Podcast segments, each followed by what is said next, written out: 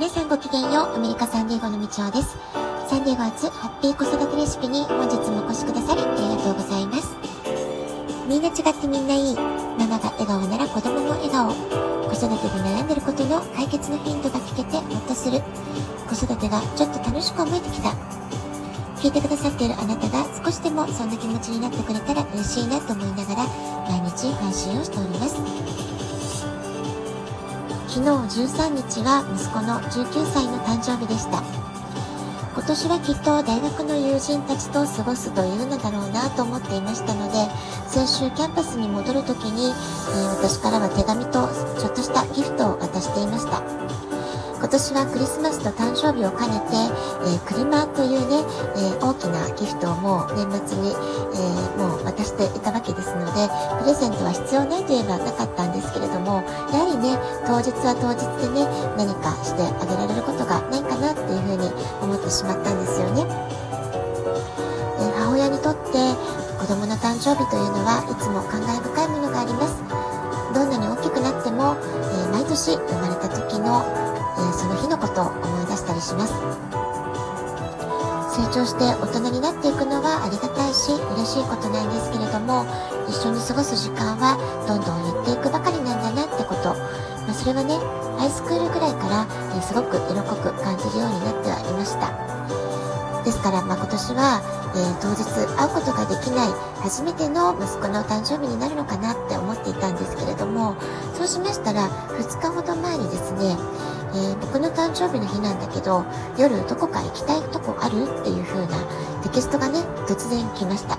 そして、えー、まあ、いくつかね、相談をしながら、えー、最終的には僕が店を予約して友達も呼んでおいたから、えー、夜マミーを僕が迎えに行くよっていう風にね、え手際よく自分で、え何もかもを手配して連絡をしてきました。ま、つまりね、親はお支払い担当というわけです。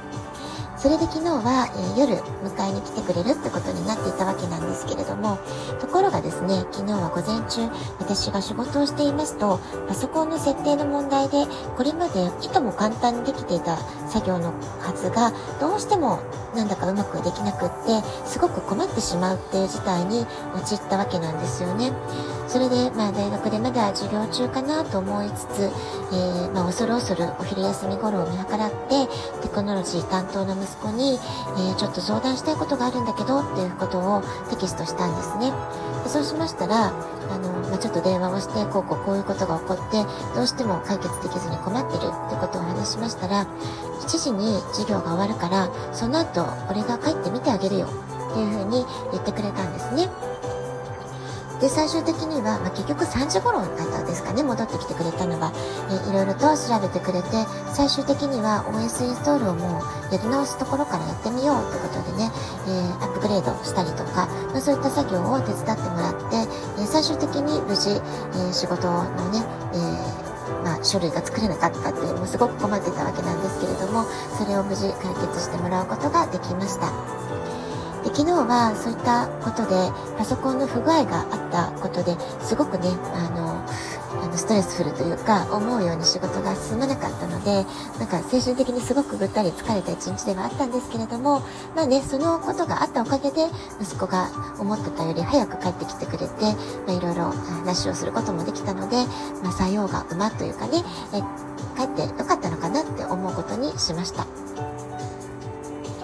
えー、小さい時はね、私の周りによくまとりついて、ママママって甘えん坊な男の子だったわけなんですけれども、今となっては本当によく、まあ、いろいろな形で助けてもらうことばっかりだなって、本当に感謝しています。まあ、昨日もね、私がちょっと心配そうな声を出していたからでしょうかね、まあ、すごく心配してしま、させてしまったみたいで、えー、すぐ帰るから大丈夫だよ、待っててっていう風に、えー、助けてくれたのが本当にありがたいなって思いました。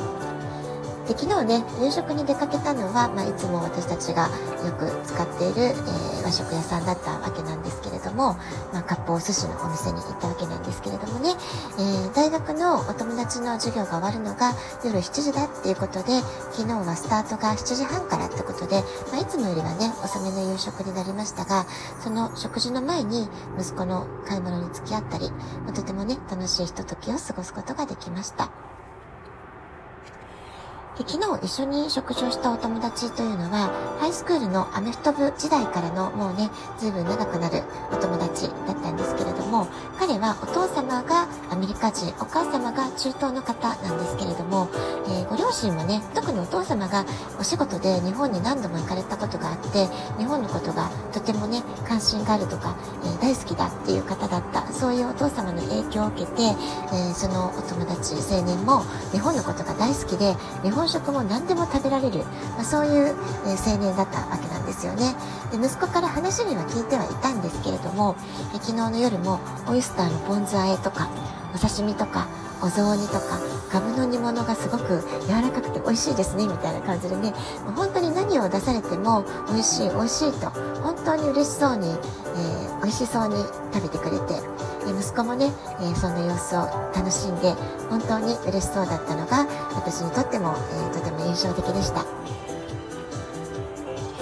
え息子はたくさんね友達がいるんですけれどもあのこんな風に日本の文化とか歴史とか食事についての価値を、まあ、真の意味で、えー、分かってくれる理解し合える、まあ、そういった友達はなかなかいないので彼はとても貴重な友人なんだっていうことを話していました。で私にとってはね日頃息子があまり学校のこととか友達のことっていうのは面倒くさがって話してくれるくれないタイプなので、えー、こうしてね一緒にお食事の席に友達が来てくれたりすると、えー、お友達の方があの彼はこういうやつなんですよってことでねいろいろ話してくださったりするんですよね。ですからお友達の話を通して、えー、新しい息子の一面を知る、まあ、そういったことも多くって昨日もいろいろな新しい発見があったなっていうふうに思いました。そして昨日息子はね食事の途中だけれども、まあ、申し訳ないんだけどどうしても今少しだけミーティングに入らなくちゃいけなくなっちゃったってことで、えー、食事の途中で、えー、パソコンを車から取り出して持ってきたりっていう一面があったんですよね。一幕があったんですね。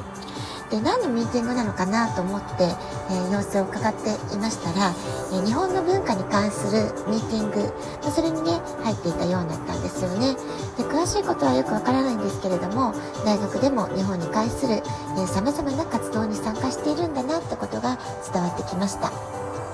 え昨日のプレゼンテーションでは日本に日本のアートに関するプレゼンテーションクイズなどをやっていたようです。息子もその、まあえー組織のスタッフの一員であるということで一言挨拶だけということで、えー、なんかを出して、えー、ご挨拶をしなくちゃいけなかったってことで、えー、突然ね、え、参加していたっていう経緯になったようでした。ハイスクールからの友達、大学で出会った新しい友達、たくさんいい友達がいて、まあ、勉強が大変とは言いながらも、まあ、とてもね、私から見たら、えー、皆さん楽しみながら、本当に楽しそうにさまざまな活動に精力的に取り組んでいる、まあ、そういう様子を見ることができたっていうのは親にとっては何より嬉しいことでした。そして週末はインターンシップの仕事で LA に行くんだってことも張り切って話してくれていました。で今朝はね起きましたら昨日の写真を夜中に息子が送ってきてくれていたので、まあ、写真ありがとうってことと、まあ、今朝も改めて、まあ、19歳お誕生日おめでとうマミのところに生まれてきてくれてありがとう、まあ、そんなねメッセージを送ったところです。そうするとありがとうね大好きだよと、まあ、これもね息子の決まり文句というか小学生ぐらいからずっと変わらないそんな、えー、いつもの返事が返ってきました。今日はね、ちょっと感傷的な、えー、ま息子の19歳誕生日についてのお話ということで、私の独り言のような、えー、配信になってしまいましたけれども、えー、今日もお付き合いいただいてありがとうございました。ラジオトークアプリインストールしておくとスマホからいつでも簡単に聞けます。あなたからのお便りお待ちしております。では、今日はこの辺で今日も素敵なお時間をお過ごしください。ごきげんよう、みちょうでしたさようなら。